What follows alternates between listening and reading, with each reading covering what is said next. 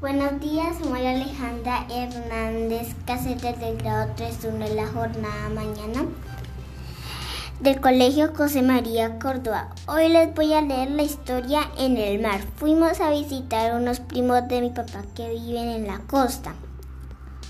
No conocía el mar y por eso las cosas resultaron más emocionantes. Príncipe, mi perro estaba bastante inquieto por él. Tampoco había visto tanta agua junta. Y no hacía más, más que revolcarse en la arena y huir de los pequeños huequitos que había en ella.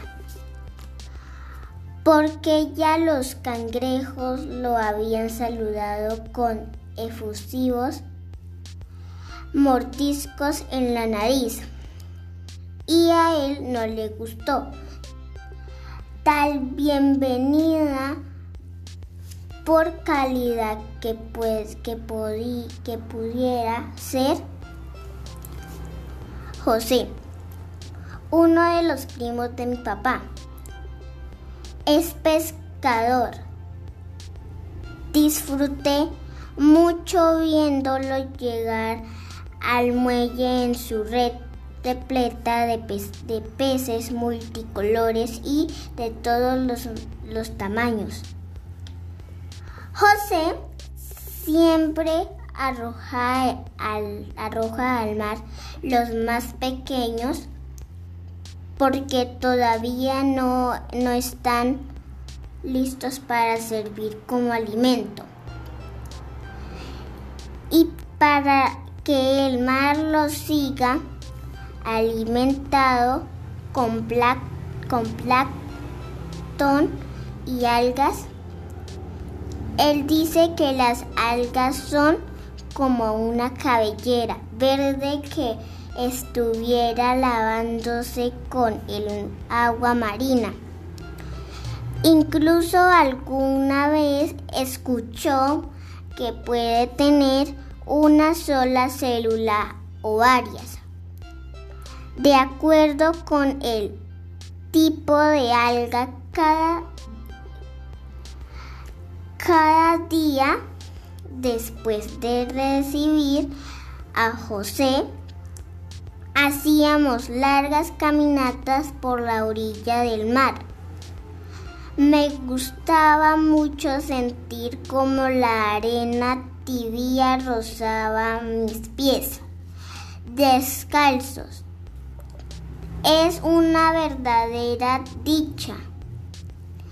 El, el espectáculo en la playa es soberbio.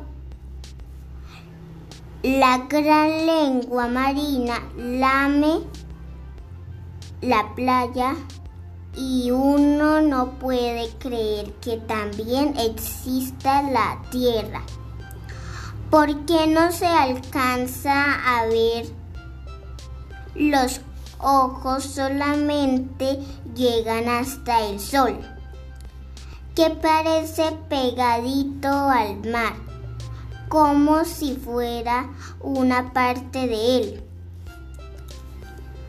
José nos contó que en, la arena existen algas que poseen una sola célula y son de sílice, el mismo material de la arena. También nos dijo que unos investigadores habían podido verlas con aparatos especiales y que tenían colores hermosos de mil, de mil matices. Es una lástima que sean tan pequeñas, pues no se pueden ver fácilmente pero saber de, su existencia me lleva a sospechar que ayuda mucho para que la arena brille con los toques de luz del sol. Cuando llegábamos a la casa, Teresa, la esposa de José, examinaba los branquias de los pescadores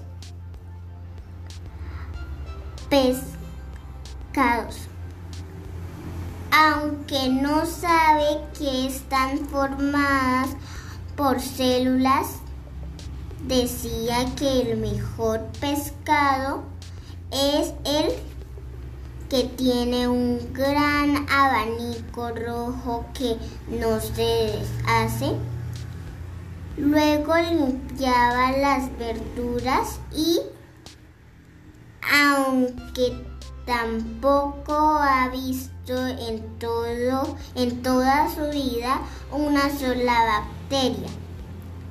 Sabe que existen que descomponen los alimentos y que pueden causar enfermedades gravísimas como el, como el cólera, el tifo, la disentería y muchas otras que acabarían con su tesoro más preciado, su familia.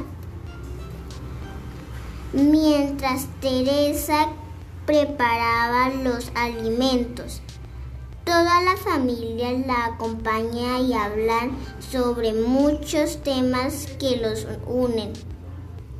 Yo siempre miraba todas las partes del pescado y me parecía que cada vez que lo comíamos estábamos, estábamos celebrando una especie de ritual en el que por obra del amor de Teresa y José, que los une, que los une hasta en el trabajo.